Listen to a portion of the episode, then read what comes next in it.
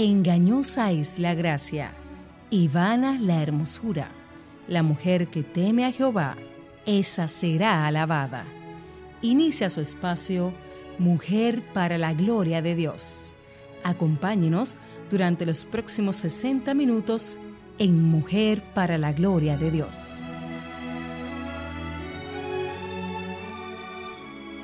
Que cada uno dé como propuso en su corazón, no de mala gana ni por obligación, porque Dios ama al dador alegre. Segunda Corintios 9:7. Buen día, mis amadas. Bienvenida a este su espacio Mujer para la Gloria de Dios, una producción de ESER, el Ministerio de Mujeres de la Iglesia Bautista Internacional, la IBI. Nos están escuchando a través de Radio Eternidad 990M o de radioeternidad.com. Muchas gracias por su sintonía. Les saludan desde acá Magdalena N. de Núñez y Katy Geraldi de Núñez desde Santo Domingo, la República Dominicana. Felices de que puedan apartar de su tiempo para compartir con nosotros las bendiciones que nuestro Señor nos ha dado. Reciban nuestros abrazos. Damos gracias a nuestro Salvador por permitirnos hablar en su nombre, cada vez más conscientes de que es un privilegio que no merecemos. Amén. Nuestro deseo siempre es darle toda la gloria a Él, así como lo expresa el nombre de nuestro programa. Recuerden que estamos en las redes sociales. Cada semana compartimos reflexiones, versículos bíblicos, artículos, recetas y todo lo que nos pueda servir para nutrir nuestro llamado como mujeres que quieren vivir el diseño de Dios. Síganos en las redes en arroba MPLGDD mayúscula, tanto en Instagram como en Twitter, como Mujer para la Gloria de Dios en Facebook y en YouTube. A inicios de la semana subimos el programa a nuestra página de Facebook, en YouTube, con el nombre del programa Mujer para la Gloria de Dios, o también en la página de la emisora radioeternidad.com. Aquí los programas están grabados y pueden volver a escucharlos y hasta compartirlos. Por otro lado, Dios nos mueve a orar por ustedes, hermanas. Por eso hemos habilitado un email al cual pueden enviar sus peticiones de oración. Este email es mplgddoración.gmail.com Como en MPLGDD en mayúscula, En mayúscula, pues. Entonces, tenemos otro email para consejerías. Estamos a tu disposición. Cuenta con nosotras. Amén. Escríbenos a mplgdd mayúscula consejería gmail.com. Y aunque aquí estamos para ofrecerle nuestro apoyo puntual, recuerden algo muy importante, que el pastor de su iglesia local es la máxima autoridad puesta por Dios para guiarles. Antes de comenzar con el contenido del programa de hoy, primero queremos presentarnos a nuestro Señor en oración. ¿Tú quieres orar, Katy? ¿Cómo no? Siempre queremos orar, ¿verdad? Amén. Y queremos saludar a todos nuestros oyentes hoy. Gracias por compartir con nosotros. Vamos a ir donde nuestra Señora ahora. Amén, amén. Gracias, Señor, por ese tiempo, por el tiempo que tú nos has regalado a hablar en su nombre. Qué privilegio, que no lo merecemos, como Magdalena dijo. Pero te damos la gloria, Señor. Yo te pido que tú puedas trabajar primero en nuestros corazones, Señor, para que nosotros estamos igual que tu corazón, Señor. Queremos agradar a ti primero. Amén, amén, Queremos amén. ser tus hijas primero. Queremos caminar en tus huellas, Señor. Y yo te pido lo mismo por cualquier persona que está oyendo el programa, Señor. Yo te pido que tú puedes cambiar a nuestros corazones y el Gracias. corazones de quien está oyendo, Gracias, para que ellos puedan conocer a ti más, Señor. Gracias. Pueden gracias. crecer en ti y pueda acercarse a ti. Te lo pedimos en el nombre de Jesús. Amén, amén. Katy, ¿puedes recordarnos un poco sobre lo que tratamos la semana pasada? Ay, claro que sí. Pero primero quiero pedir a nuestros oyentes si nos pueden mandar sus testimonios en cómo el Señor ha obrado en sus vidas. La ayuda puede ser a través de vuestro ministerio, sin embargo, no necesariamente. Quisiéramos comenzar a publicarlos en nuestra página. Y por favor, siempre nos avisen si quieren mantenerse anónimo. Nuestra meta es que otras mujeres puedan reconocer cómo el Señor obra en las vidas de sus hijas.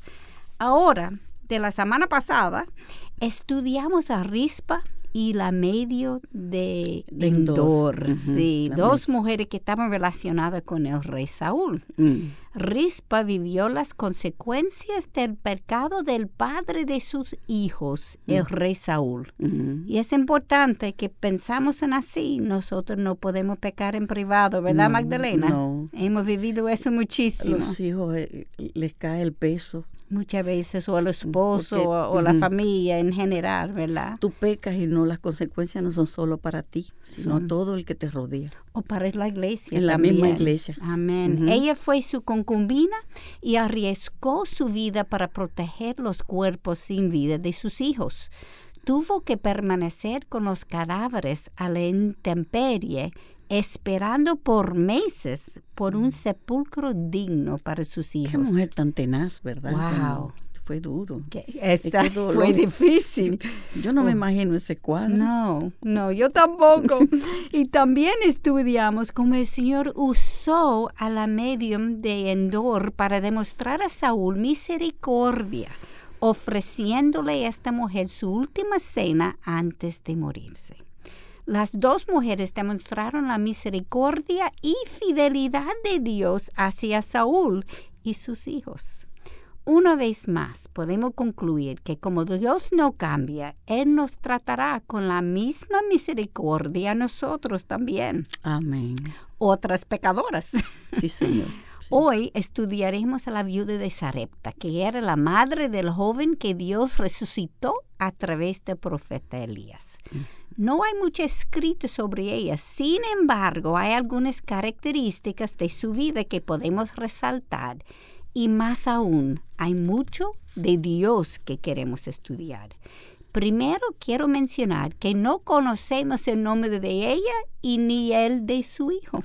Y la omisión de sus nombres nos dice mucho, porque si el Señor hubiera querido que lo conociéramos, Él los hubiera dejado escrita en la Biblia. es. es por eso es por esto que especulo que lo que el Señor quiere que recordemos de esta historia sean los acontecimientos y no las personas envueltas. Amén. Porque es Él trabajando, ¿verdad? Atrás de la cortina Dios siempre. es el soberano. Amén. Y esto es lógico porque como veremos ahora, lo que está ocurriendo es una obra de Dios de principio a fin. A fin y las personas son solamente el medio que el Señor utiliza para llevar a cabo su el plan. Son instrumentos, son canales. Amén. sea el Señor. Y tenemos que recordar eso, que somos canales, no somos nada. somos instrumentos. A veces queremos ser nosotros que mandamos al Señor. Así mismo es. bueno, leamos Primera de Reyes 17, del 8 al 12. Vino después a él, refiriendo a refiriéndose a Elías, la palabra del Señor, diciendo, levántate, ve a Sarepta, que pertenece a Sidón, y quédate ahí.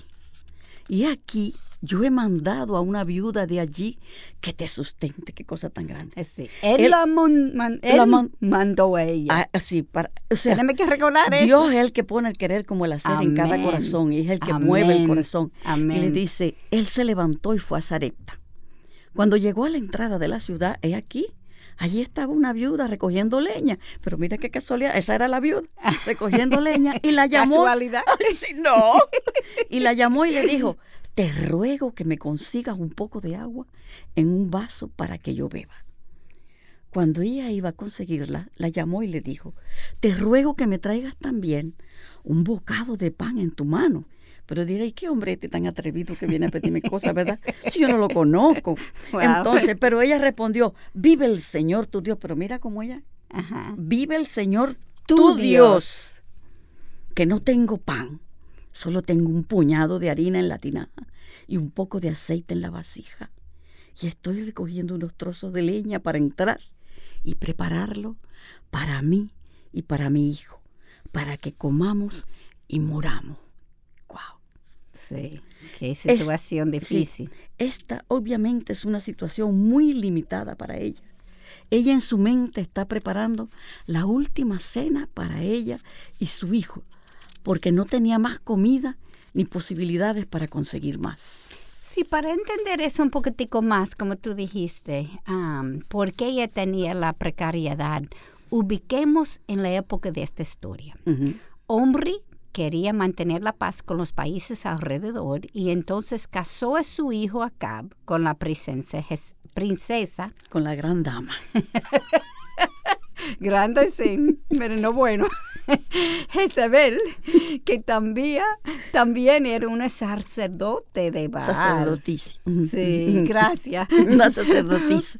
Para los que escucharon el programa sobre Jezebel, recordaron que su padre era rey de los sidonios y, y su nombre era Et Baal, que significa hombre de Baal. Mm. Ese hombre estaba entregado. Sí. Para aquellos que no lo oyeron, se puede entrar en la página de radioeternidad.org y escucharlo. También, si así lo desean, puede subirlo para compartirlo con otras. Escuchemos ahora primero de Reyes 17.1. Entonces Elías Tisbita, que era de los moradores de Galad, dijo acá, Vive el Señor, Dios de Israel, diante de quien estoy, que ciertamente no habrá rocío ni lluvia en estos años, sino por la palabra, palabra de mi boca. Él confrontó a rey Acab por el pecado en que él y su esposa incurrieron y por la mala influencia que ellos tuvieron sobre el pueblo. Leamos Primera de Reyes 17 del 2 al 9 ahora. Y vino Elías la palabra del Señor diciendo, Sal de aquí y dirígete hacia el oriente y escóndete junto al arroyo de Kerit, que está al oriente del Jordán, y beberás del arroyo, y he ordenado a los cuervos que te sustenten allí. Mira qué cosa tan grande, eso trae una enseñanza grande. o sea, el Señor dando directrices y cómo lo, lo alimentó, cómo dirigió las aves. El Señor tiene control de todo. De todo. De todo. Él fue e hizo conforme a la palabra del Señor, pues fue y habitó junto al arroyo Kerit que está al oriente del Jordán, y los cuervos le traían pan y carne por la mañana, y pan y carne al atardecer, mira el menú, al, al atardecer, y bebía del arroyo. Y sucedió que después de algún tiempo el arroyo se secó, porque no había caído lluvia en la tierra, cumpliéndose lo que dijo el profeta. Amén. Vino después a él la palabra del Señor diciendo, levántate, ve a Zarecta, que pertenece a Sidón, y quédate allí. He aquí, yo he mandado a una viuda de allí que te sustente. Obviamente había pasado un tiempo desde que él confrontó al rey Acab, porque el río hasta se secó. La sequía obviamente no estaba pasando solamente en el pueblo de los judíos, sino también en la tierra de la mujer de Sarepta. Al igual que como es estudiado en esta historia, esto es otra situación en donde solamente Dios puede ayudarlos y veremos cómo Él es siempre fiel. Amén. Pero antes de continuar, quiero resaltar que esta mujer no era judía y tampoco esta vivía en medio de un pueblo judío. Donde ella vivía en Sarepta era un pueblo de Sidón. ¿Y quién era el rey de Sidón? Con esa pregunta vamos a coger una pausa. Una pausa. Muy bien. Espérenos, regresamos pronto. No dejes que los problemas te derrumben sino que te inciten a mirar hacia arriba. Un mensaje de Radio Eternidad.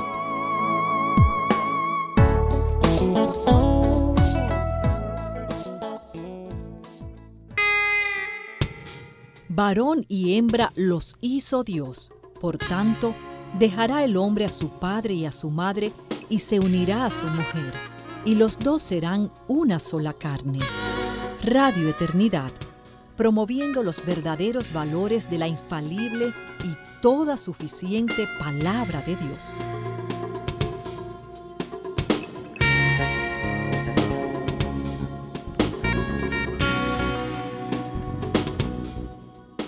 ¿Y quién era el, rey de Sidón?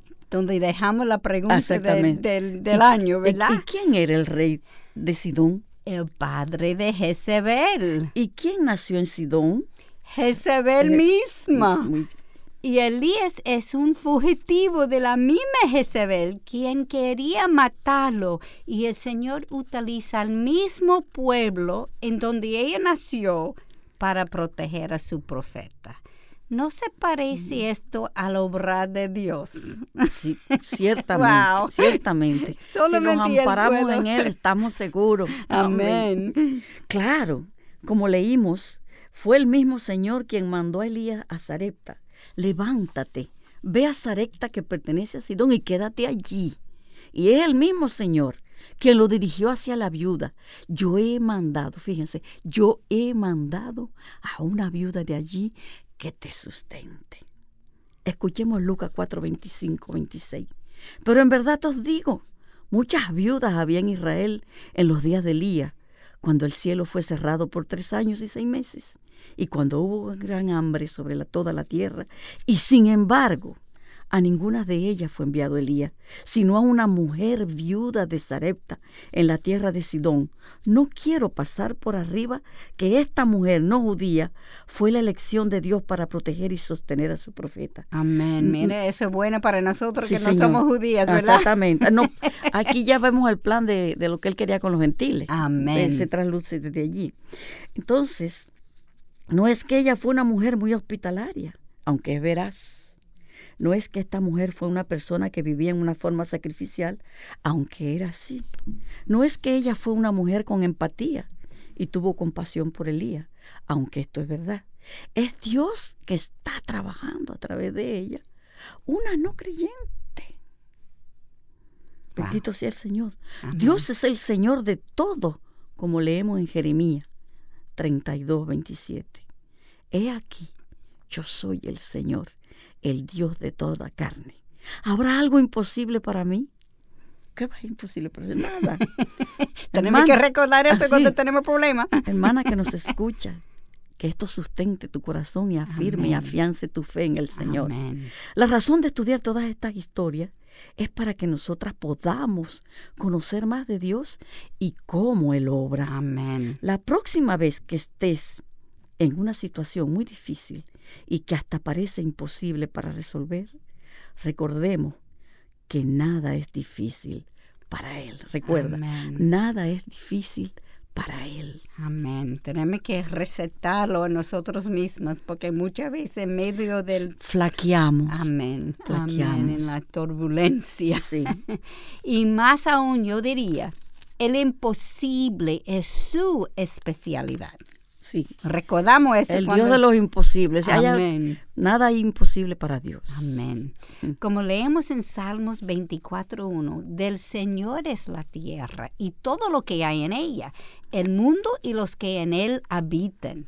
Él no has dicho en Salmos 46, versículo 10 a 11, estad quietos y sabed que yo soy Dios. Mm. Exaltado seré entre las naciones, exaltada seré en la tierra.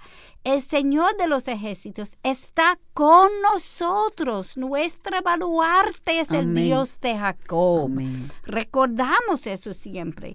Y como Isaías nos profetizó en capítulo 46, versículos 9 a 10, acordaos de las cosas anteriores ya pasadas, porque yo soy Dios y no hay otro. Yo soy Dios y no hay ninguno como yo, que declaro el fin desde el principio y desde la antigüedad, lo que no ha sido hecho. Yo digo, mi propósito será establecido y todo lo que quiero realizaré. Yo soy Jehová y punto. Punto, y ya, lo cogiste.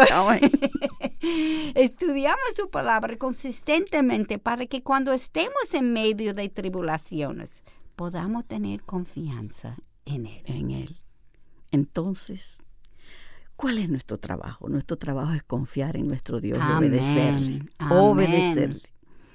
Y como Isaías también nos enseñó en 55.9, porque como los cielos son más altos que la tierra, así mis caminos son más altos que vuestros caminos y mis pensamientos más que vuestros pensamientos. Entonces no hay forma en que podamos predecir lo que Él haría. Así mismo es. Una viuda pobre sería la última persona en, quien nosotros pensáramos para pedirle proveer al profeta. Así es. ¿Eh? Eso es. Sus formas son más Dios- allá de lo que podemos Dios- entender. Dios en su soberanía escoge sus instrumentos. Acuérdate cuando escogió una burra para hablarle a Balaam, el, el que iba de terco, de torpe. Dios utiliza todos sus canales. A quien Él quiere utiliza. Exactamente. Los, los aves para alimentar a Elías, el Sí. burro para hablar con otro. Ajá. el Y Señor es esta viuda, una viuda gentil, pobre. que se pobre, que se supone que no tiene conocimiento de la, de la presencia ni de la existencia del Dios que nosotros creemos. Sin embargo, a esa fue la que El levantó, Señor usó. o sea, en su Wow. misericordia. Amén. Amén. Vimos que Elías fue obediente y marchó a una ciudad a donde él nunca había pensado a ir. Yo me imagino ese fue el último sitio donde él iba a pensar a ir. claro. El mismo ciudad donde nació Jezabel. Y, y- y también vimos que la viuda fue obediente, aún Sí. en medio de Ella, su precariedad. ella tuvo temor también. Así mismo. Ella tuvo temor, sí, tu temor. Así ¿Y quién le puso ese temor en el corazón? A ella, el mismo Dios. Amén. Amén. Amén. Quiero repetir la respuesta que ella dio cuando Elías le pidió comida. Pero ella respondió, vive Señor, tu Dios. Por eso Mira vamos cómo- a la pregunta. ¿Estamos dispuestas a dar todo lo que tenemos al Señor? Amén. Ella fue, ella fue dispuesta, increíble. Sí. Que no tengo pan. Primero de Reyes 17 y 12. De alguna forma ella escuchó del Dios Yahweh antes de Elías llegara y de que su- sucedieron, los cuales seguiremos empleando ahora. Dios se presentó ante ella con toda su gloria. Recordamos en Salmos capítulo 68, versículo 5, Ujú. Padre de los huérfanos y defensor de las huérfanos y defensor, defensor de las viudas es Dios en que santa morada. Aquí, aquí vemos a Yahweh protegiendo a ella y a su hija. Ella fue obediente a Yahweh y él que él fue, Fue fiel fiel. a ella. Si estás en una situación difícil como está la situación ahora, camina por fe y no por vista. Él es el mismo ayer, hoy y para siempre. Amén. Cortamos ahora una breve pausa y nos encontramos de nuevo con ustedes, amadas oyentes en Cristo Jesús. Varón y hembra los hizo Dios. Por tanto, dejará el hombre a su padre y a su madre y se unirá a su mujer, y los dos serán una sola carne. Radio Eternidad, promoviendo los verdaderos valores de la infalible y toda suficiente palabra de Dios.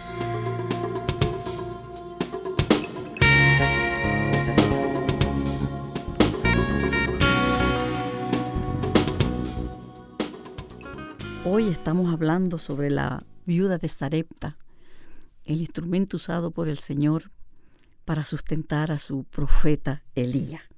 Y quiero repetir la pregunta que tú acabas de, de decir, ah, Magdalena. ¿Estamos dispuestas a dar todo lo que tenemos al Señor? Piensa en esa pregunta cuando seguimos estudiando de la viuda de Sarepta. Ella no podía saber de antemano que Elías era un profeta de Dios. Sin embargo, ella decidió ayudarlo. Wow.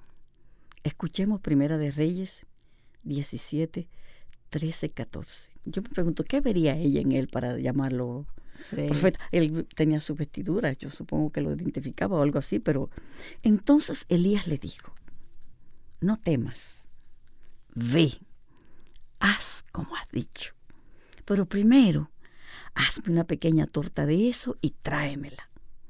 Después harás para ti y para tu hijo porque así dice el Señor. Esto es lo que me gusta de hombre. En Jehová en cuya presencia estoy. Aquí. Así dice el Señor. Él tenía esa certeza. Wow. Dios de Israel. No se acabará la harina en la tinaja, ni se agotará el aceite en la vasija, hasta el día en que el Señor mande lluvia sobre la faz de la tierra. Aunque no fue fácil, aunque no tenía mucha lógica, aunque ella estaba preocupada sobre el futuro, ella decidió ayudar a su prójimo. ¿Oyeron? Sí. Ella decidió ayudar a su Una prójimo. gentil. Ajá. Su obediencia fue lo que el Señor utilizó para proveer para ella y su hijo, o sea, en consecuencia a, a su desprendimiento. Amén. Y nosotras, nosotras tenemos al Espíritu Santo morando en nosotros. tenemos la Biblia escrita, tenemos libros escritos por teólogos, tenemos sermones de, por pastores, etc. Ella no tenía nada de esto. Sin embargo, fue obediente a un Dios ajeno a ella. Wow. Su obediencia nos demuestra a nosotras lo que dice Hebreos 11.1. Ahora bien, la fe es la certeza de lo que se espera, la convicción de lo que no se ve. Wow. Cuánta gracia el Señor tiene con nosotras. Ella, una no creyente, recibió la gracia del Señor igual que nosotras. Sí. Muchas veces en nuestras mentes finitas pensamos que esto no es justo. Y esto es verdad, no Sí, es justo. No es justo. sí. Es gracia. Ujú. Sin embargo, tenemos que recordar siempre que nosotros las creyentes tampoco lo merecemos. No. Somos pecadores iguales. Dios en su gracia y misericordia nos, nos da lo que no, no merecemos. Sí. Hay una gracia común, como Mateo capítulo 5, versículo 45 nos recuerda. Porque Él hace salir su sol sobre malos y buenos Sí, Señor. y llover sobre justos y injustos. Sin embargo, hay una gracia especial que Él regala a quien Él quiere regalar. Eso es su soberanía. Amén. Dice, Él se compadece de quien quiere y como quiere. Amén. Dios proveyó para ellos cuando sus vecinos estaban pasando hambre. ¿Por qué? No sé. No sé, es su Gracias imposible Sí. entender. Su propósito, ¿verdad? Y yo tampoco. Dios es quien conoce todas las cosas y nosotras solamente estamos viendo una parte del cuadro completo. Así es. No sabemos cómo va a terminar, pero Él sí sabe. Un día posiblemente Él nos revelará sus razones. Sin embargo, mientras tanto, lo que debemos hacer es confiar en sus decisiones. Él tiene sus razones, Él es perfecto, amoroso y justo. Y cuando pensamos que Él no está haciendo las cosas bien, debemos pausar, pedir perdón por nuestro atrevimiento y reajustar nuestros pensamientos a la realidad. A mí me gusta eso que tú dices, a la realidad. A la realidad, o sea, vamos a ponernos ready en el camino, ¿verdad? Ahora bien, no quiero pasar por alto una cosa. Aunque los vecinos estaban pasando hambre y ellos no estaban viviendo con lujo, ellos tuvieron la harina y el aceite. O sea, la, viuda de Sarepta y su hijo. El Señor tenía un propósito determinado con esta mujer y su hijo, Sí. para manifestar su gloria y su poder, Amén. para hacer realidad su soberanía. Amén. Amén. Estas ideas que algunas tienen de que como somos hijas del Rey del universo, debemos ser ricos, no es bíblica. Hay algunos que el Señor ha bendecido con muchos bienes. Sin embargo, el propósito de esta abundancia no es para que podamos vivir bien, sino poder usar lo que Él nos ha regalado para su reino Amén. y para sus propósitos. Amén. Nosotras no merecemos nada y todo lo que tenemos viene de Dios y Él nos ha mandado a vivir con gratitud por lo que Él nos ha regalado. Amén. Ellos estaban en medio de esa sequía. Todo el mundo está muriendo de hambre. Y ellos tenían comida, pero ¿qué tenía? Mm. Pan y, Pan y aceite. aceite solamente. No es que tenía una nevera llena Sí. de, de carne. Y ahí entra el contentamiento también. Amén. Ujú. Amén. Entra el contentamiento. Santiago 1.17 nos ha dicho que toda buena dádiva y todo don perfecto viene de lo alto. Descendiende, desciende Del Padre. del Padre de, De las luces, luces. con el cual no hay cambio ni sombra de variación. Porque Él da a algunos más y a algunos menos. Es algo que no sabemos. Sin embargo, sí sabemos que Él es bueno y esto es suficiente. Yo me pregunto si la obediencia que la vi- viuda demostró a Elías es lo que Salmos 50, versículo 23 nos enseña. El que ofrece sacrificio de acción de gracias me honra, y al que ordena bien su camino le mostraré la salvación de Dios. Así es. Ella hizo eso. Sí. Tampoco quiero pasar por alto que aunque ella fue la elección de Dios para el profeta Elías, su elección incluyó Servicio. servicio. Amén. Ella tenía que trabajar. Ella tuvo que hacer su parte. Ella tenía que hacer los bocados de pan para Elías y luego el Señor multiplicó el aceite y la harina. Luego a ella le tocó cocinar para su hija, para Elías y para ella misma. Sí. La provisión de lo que el Señor proveyó no cayó del cielo, No. sino que ella también fue responsable de servir a su familia. Y esto no es diferente para con nosotras. Él nos lleva, nos llama al servicio. Amén. Hay una idea errada de que el Señor es quien tiene que hacerlo todo. Y sí que Él puede, pero hay una parte que por nuestro propio bien nos toca a nosotros. Amén. Si somos salvas, somos salvos para trabajar para el reino. Amén. Escuchemos Efesios 4, versículos 15 y 16. Crezcamos en todos los aspectos en aquel que es la cabeza, es decir, Cristo, de quien todo el cuerpo, estando bien ajustado y unido por la cohesión que las coyunturas proveen, conforme al funcionamiento adecuado de cada miembro, produce el crecimiento del cuerpo para su propia edificación en amor. Amén. El trabajo de la iglesia es responsabilidad de todos los miembros, no solamente de los pastores, ancianos y diáconos. Se piensa que todo lo tiene que hacer el pastor y los líderes. No, Yo no. soy un espectador. Yo soy un espectador y si ellos no hacen, critico, Así. ¿ok? Y murmuro. No, no, no, no. Es todo, porque todos somos ovejas del Señor. Es Amén. en unidad, trabajando para el Señor. Dios puede hacerlo todo sin nosotras, y es verdad. Así es. Como vimos. Como vimos. Las aves las alimentaron a- sin nosotras. Pero Él en su gracia nos ha dado el privilegio de ser parte de su obra. Él nos da el privilegio de ser escogidas Amén. por Él para una misión que nosotros debemos desempeñar con temor y con gozo delante de Amén. eso, cuidándonos, ¿verdad? En nuestro caminar. Bendito sea el Señor. Cuando el Señor hace algo a través de nosotras, es algo que tendrá un impacto eterno. Amén. Si podemos recordar eso siempre. Sí, sí. Como vemos con esta viuda, ella dependió totalmente de Yahweh. Sin embargo, siguió trabajando en sus quehaceres donde el Señor quería usarla. Ese fue su servicio sencillo Amén. y ella fue exaltada en la misma palabra de Dios. Amén. ¿Y cuántas veces estamos limpiando la casa, cocinando, llevando a los niños a lo, lo que sea, donde, donde tienen que ir? Ah. Y Y, creemos- pensamos, estoy perdiendo mi Mi- vida en que yo- eso. esto no tiene valor. ¿Qué yo hago aquí? Me estoy destruyendo, perdiendo mi vida aquí, fregando. Pero el Señor, mira, Amén. el corazón y esa obra que Él dispuso para ti, que tú la hagas con excelencia. Amén. Y lo que Amén. uno está haciendo en secreto, vamos a decir. Y el Señor lo está mirando. el Señor lo va a dar la corona. Exactamente. Y por eso es que se dice que cuando lleguemos allá va a haber mucha sorpresa. Así es. Así es. Bendito Well, sea. Parte de nuestro trabajo como cristianos es caminar todos los días aprendiendo y aplicando lo que aprendemos en nuestras vidas para parecernos más a Cristo, Amén. como Romanos 8:29 nos enseña. Porque los que de antemano conoció, también los predestinó a ser hechos conforme a la imagen de su Hijo De su hijo. para que Él sea el primogénito entre muchos hermanos. hermanos.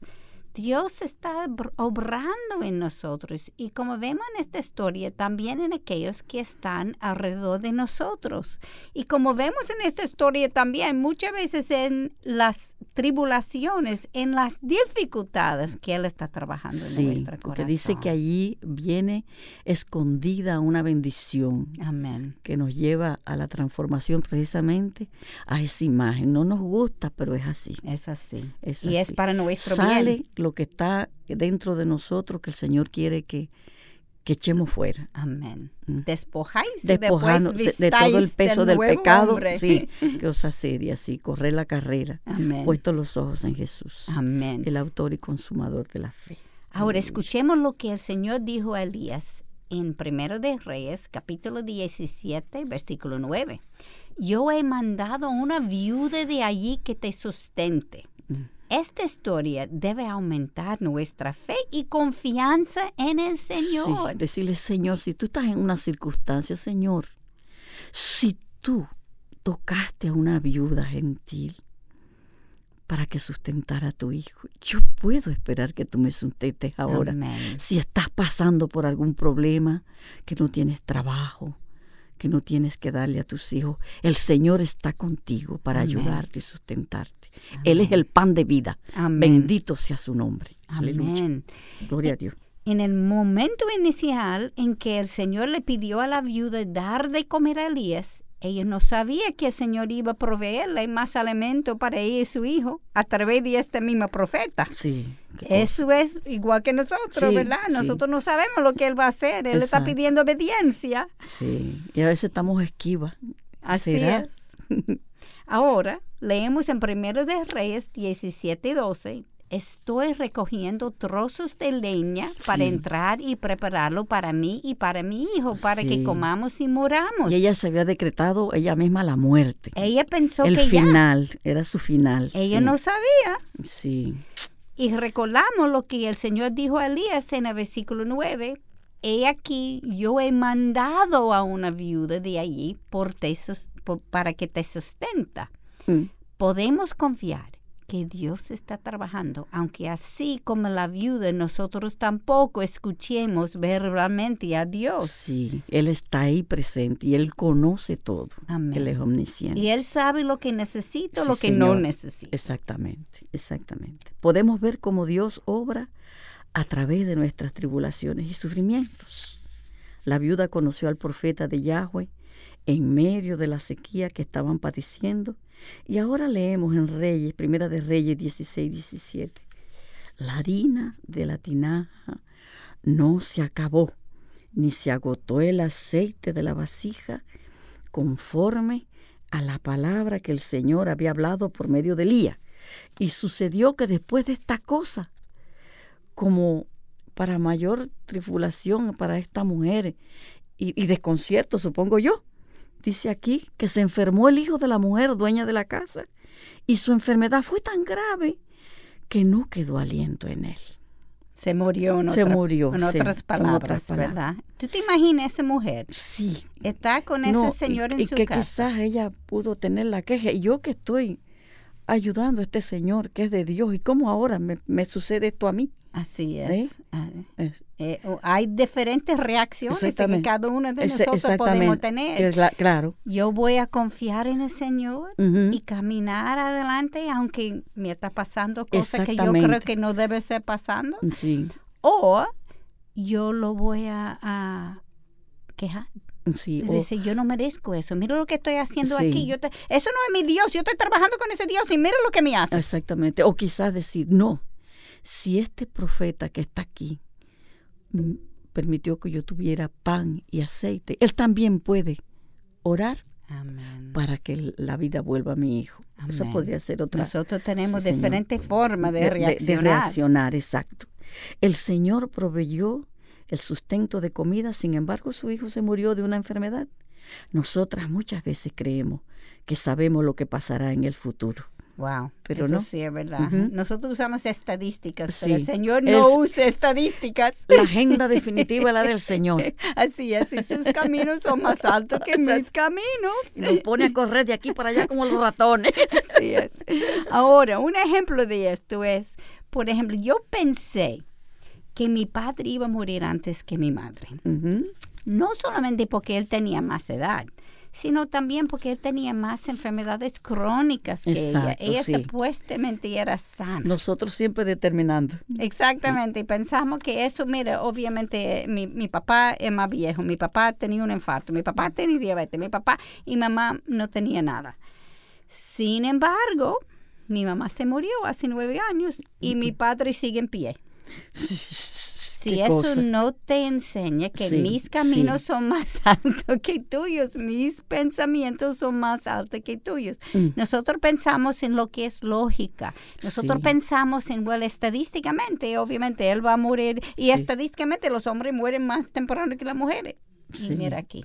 ¿no? El Señor tú no puedes poner en una caja. Señor tiene su forma de hacer las cosas y yo tengo que sentarme y aceptarlo como bueno y válido y esperar en él. Sus caminos son más altos que los nuestros. Escuchemos ahora lo que ella dijo a Elías en Primero de Reyes 17, 18, porque es un, mal común, vamos a decir, que nosotros hacemos. Sí, sí. ¿Qué tengo que ver contigo, oh varón de Dios? Sí. ¿Has venido para traer a memoria mis iniquidades y hacer morir a mi hijo? Que la gente piensa cuando entra en desgracia, viene en prueba, dice, pero esa gente debe tener un pecado muy grande porque le están sucediendo tantas cosas malas. Así, es. como pensamos, ¿verdad? Así es. Por eso es que ella dice, estás viendo mi, mis iniquidades, o sea, mis pecados. Así es. Y mire, lo mismo pensar en Jesús. Eso no puede ser el Mesías. No, no.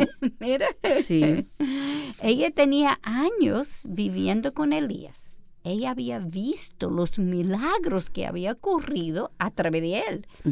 Y especulo que ella había notado su comportamiento y hasta había aprendido algo sobre su Dios porque ella lo llamó el varón de, Dios. Ese discernimiento se lo dio el Señor. Claro. Eso no vino de carne no, no, y sangre, ¿verdad? No, no, no. Recordemos que al principio de la historia, esta viuda estaba preocupada por su hijo, se muriera por el hambre.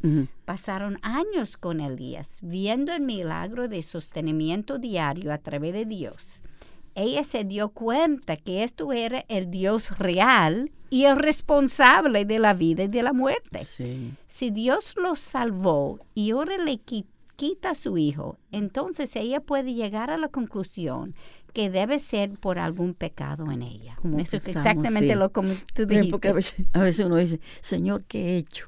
Así es. ¿Verdad? Así que viene tal cosa, que te, cae dificultad. Señor, ¿qué he hecho? ¿En qué pecado? Y es justo que preguntemos, señores, que porque somos pecadores, ¿verdad? Claro. Pero siempre pensamos en, en, esta en esta tónica de que es por consecuencia de un pecado. Sí, mire, este mismo me recuerda cuando los discípulos pidieron a Jesús a ver a un hombre ciego de nacimiento y le preguntaron si fue él o sus padres quienes habían pecado. Sí. La respuesta de Jesús la vemos en Juan 9.3.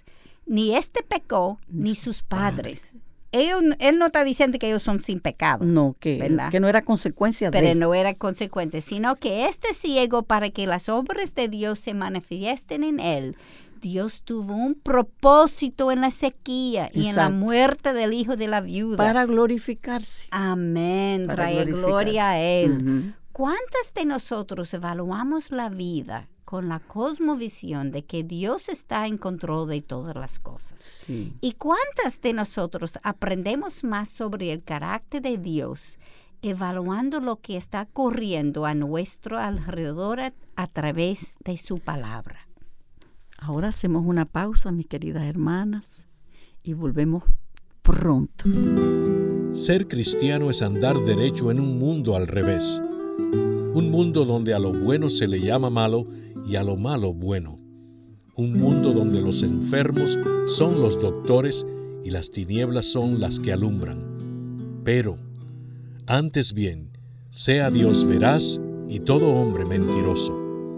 Radio Eternidad, promoviendo los verdaderos valores de la infalible y toda suficiente palabra de Dios.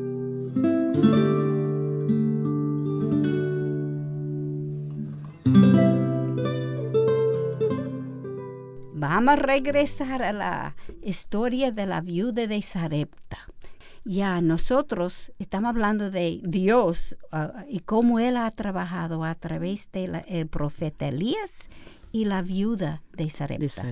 Y como habíamos dicho, que eso fue una viuda que vivía en el mismo pueblo donde nació Jezebel. Elías es fugitivo de Jezebel en ese momento y el Señor elija a ella una gentil para que ella podía proveer para su sustento en el tiempo de una sequía. Y el Señor está proviendo sobre los años y de repente su, su hijo, su único hijo, se, se enferma y se murió. Y ella, como muchas de nosotros, comenzaron a pensar, ¿qué yo he hecho para que el Señor hizo eso a mí? ¿Qué pecado yo he hecho? Y como hablamos antes de la pausa, eso es lo mismo que los, los discípulos preguntaron a Jesús en Juan 9.3. Y la, la respuesta de, de, Dios, de Jesús, Dios mismo dice, ni este pecó ni sus padres, sino que este ciego para que las obras de Dios se manifiesten en él. Dios deja que cosas pasen en nuestra vida para traer gloria a Él y también para enseñar a nosotros lo que todavía hay en el corazón. Tenemos que pensar qué es que el Señor está tratando de enseñarme a través de esa tribulación. Amén, amén. Y, dejamos, déjenme decir, una pregunta. ¿Cuántas de nosotros aprendemos más sobre el carácter de Dios evaluando lo que está ocurriendo a nuestro alrededor a través de su palabra? Amén. Excelente pregunta, Katy. Tenemos algo que aprender de esta viuda.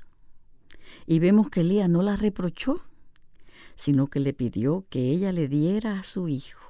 Él pudo decirle, mujer impía, ¿cómo te ocurre? No, Tantos años viviendo conmigo y todavía no te das y todavía no te das cuenta. No, no. Él le pidió su hijo, ¿verdad? Ahora aprendamos sobre la fe de Elías. Sí, eso es en los versículos 19, 21. Y él le respondió, dame tu hijo. Y él lo tomó de su regazo y lo llevó a la cámara alta donde él vivía y lo acostó sobre su propia cama. Clamó al Señor y dijo, Oh Señor, Dios mío, has traído también mal a la viuda con quien estoy hospedado, haciendo morir a su hijo. Fíjese que hasta él mismo fue. Fíjate. Él, como que en cierto modo, como le dice, Señor mío, Dios mío, has traído también mal a la viuda con quien estoy hospedado haciendo morir a su hijo. Obviamente, él no entiende lo que está pasando en, ese, en momento. ese momento. Por eso, ahí salió su corazón. ¿eh? Pero al mismo tiempo, vamos a ver la fe que ese hombre la tenía. Fe que él tenía. O sea, ante la o sea, primera reacción ante una circunstancia difícil, ¿verdad? Claro. Él no entendía porque mis caminos son más altos que suyos. Entonces, se tendió tres veces sobre el niño. Qué cosa, ¿no? Se tendió tres veces sobre el niño clamó al Señor y dijo, Oh Señor Dios mío, te ruego que el alma de este niño vuelva a él. En su mente no hay duda de que Dios puede levantar a este joven, él podía levantarlo de la muerte, pero lo que me llama la atención es en la forma en que lo hace. Primero, que se tendió tres veces sobre el niño. Él no solamente oró una vez, sino tres veces. Y luego se tendió sobre él. Hay que perseverar en la oración. Acuérdate de la viuda que fue ante el güey, ¿verdad? Él fue persistente en su oración. No sabemos si es igual, sin embargo la forma de proceder fue parecida a la forma en que Dios utilizó Eliseo con una tsunamita que, que había muerto. Que su hijo había muerto también. ¿eh? Esta es una meta. Leemos en Reyes 4, 32 al 34. Segunda de Reyes, ¿verdad? Sí, Segunda de Reyes. O sea, ella no tenía hijo. Ella, eh, al, al, profeta de Dios, como ella, como que tuvo esa diferencia también, y ella le pidió a su esposo que hicieran en lo alto algo para cuando ese profeta viniera. Y él, quiso como decir, como hacer algo por ella y ella no tenía hijo y, y, oró y él le, le, dio la promesa de que al año siguiente ella tendrá ese hijo. Lo tuvo y también el hijo muere. Así es. Eso es, el hijo muere. Entonces dice aquí que el niño estaba muerto tendido sobre su cama, y entrando cerró la puerta tras ambos y oró al Señor. Entonces subió y se acostó sobre el niño y puso su boca sobre su boca los ojos sobre sus ojos y las manos sobre sus manos, y se tendió sobre él. Y la carne del niño entró en calor. Wow, tú sabes una cosa que me viene a la mente ahora mismo es, Son muy parecidos los dos. Sí, son parecidos. Pero también que es parecido en los dos. Los dos sabían que no fueron ellos que Que estaban fue el haciendo Señor. milagros. Exactamente. Fue Dios. Ellos sabían que era el Señor. Sí. Era persistente en su, su sí. oración. Era privado. Los dos lo sacaron. Sí, Y oraron en privado sobre ese niño. No lo dejaron los madres entrar para ver lo que No. estaba pasando. no. Yo me pregunto por qué, pero el Señor sabe por qué. Pero los dos entregaron a, a- a sus Sí, se lo niños, trajeron, sí. Pero no como ellos hicieron Sí, no. una gran cosa. No, fue el Fue Señor el a través de. Señor que lo hizo a través de ellos. Tú no ves en ningún sitio en estas dos historias que ellos se pusieron orgullosos No.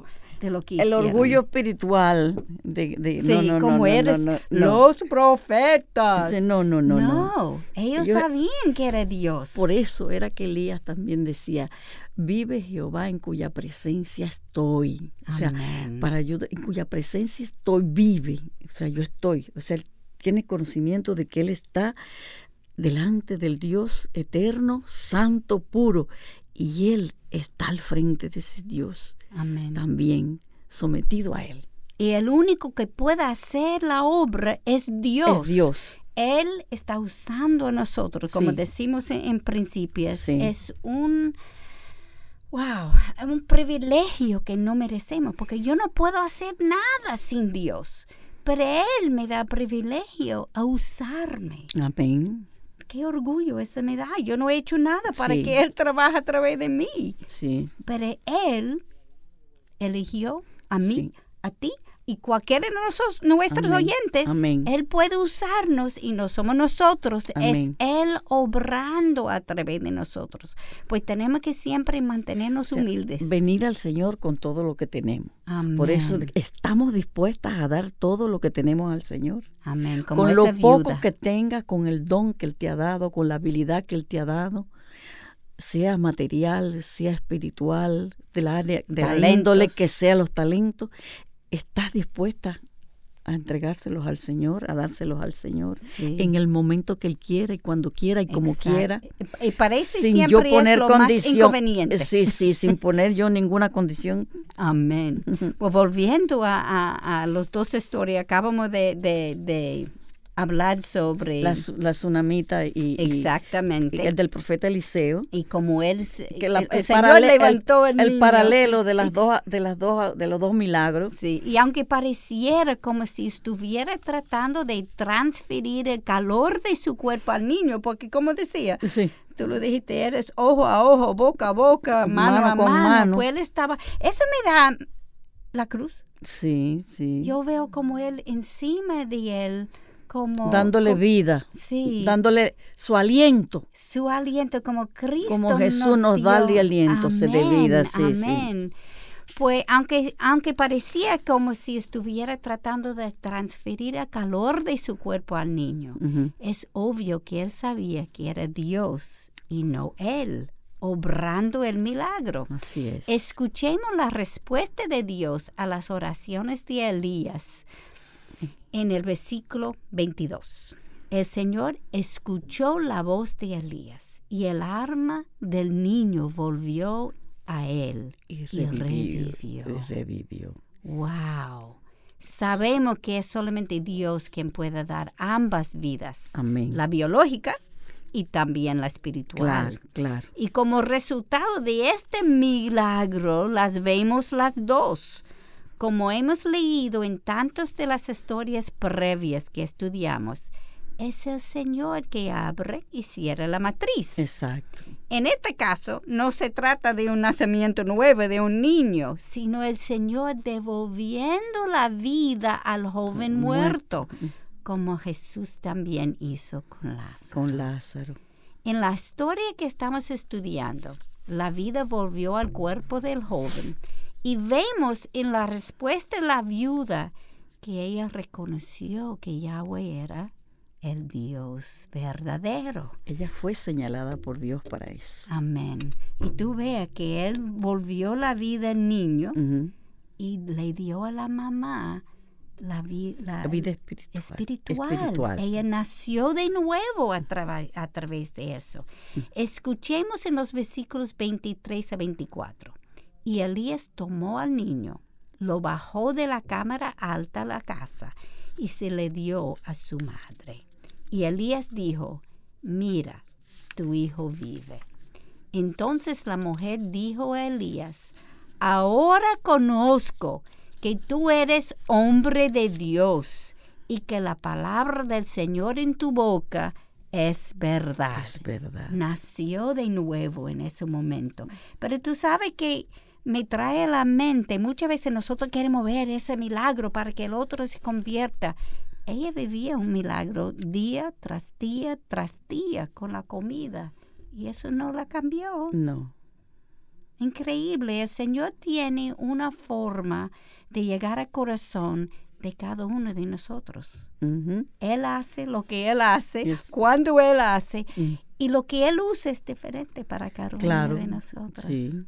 Increíble. ¿eh? Y eso fue, ella tenía que perder lo que era más preciosa en su, vida. Eso fue su hijo, ¿verdad? Su único hijo. Y cuando el Señor lo devolvió a ella, ella se dio cuenta que Él quiere el bien para ella. Amén. Era un Dios de bien, no de malo. Aunque está menos de todas esas tribulaciones, Dios es bueno. Amén. Y Él tiene propósitos buenos para nosotros. Amén, amén, amén. Ella estaba equivocada al pensar que su hijo había muerto porque había pecado en ella, ¿verdad? Ajá. Sí es cierto que había pecado en ella, y ella se arrepintió en su corazón y el Señor la movió para que la reconociera a Él como el Dios verdadero. Pero su hijo no murió por el pecado de su madre. Esto me trae a la mente Juan 17 de los versos 17 al 19. Santifícalos en tu verdad, en la verdad. Tu palabra es verdad. Como tú me enviaste al mundo, yo también los he enviado al mundo. Y por ellos yo me santifico para que ellos también sean santificados en la verdad. Elías fue un profeta enviado por Dios para demostrar a Cristo al corazón de la viuda, porque sabemos quién es la verdad. Juan 14, nos dice, Jesús le dijo, yo soy el camino, la verdad y la vida. Nadie viene al Padre sino por mí. La viuda de Sarepta pudo ver la obra de Cristo a través de este milagro. Ella vio cómo Dios suplió lo que ella necesitaba. Primero Dios suplió la comida física y luego la comida espiritual. Su vida demostró que cuando uno comparte lo que tiene con otro, no importa que tampoco sea lo que tengamos, no nos empobreceremos más, sino que al contrario, nos enriquecemos. Nunca podemos dar más de lo que el Señor nos regala.